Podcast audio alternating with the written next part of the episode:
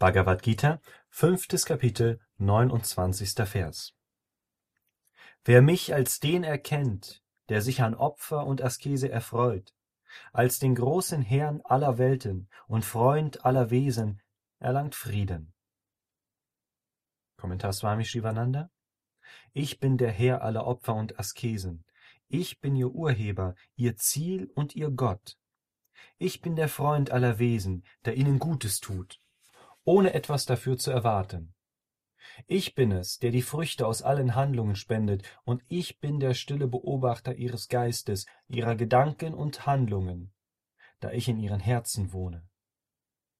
Wenn sie mich kennen, erlangen sie Frieden und Befreiung. Moksha, Erlösung aus dem Kreislauf von Geburt und Tod und von allem Elend und allem Kummer der Welt.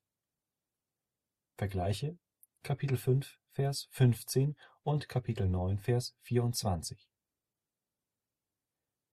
So endet in den Upanishaden, der glorreichen Bhagavad Gita, der Wissenschaft vom Ewigen, der Schrift über Yoga, des Dialoges zwischen Sri Krishna und Arjuna, das fünfte Kapitel mit dem Namen Der Yoga des Verzichts auf Handlung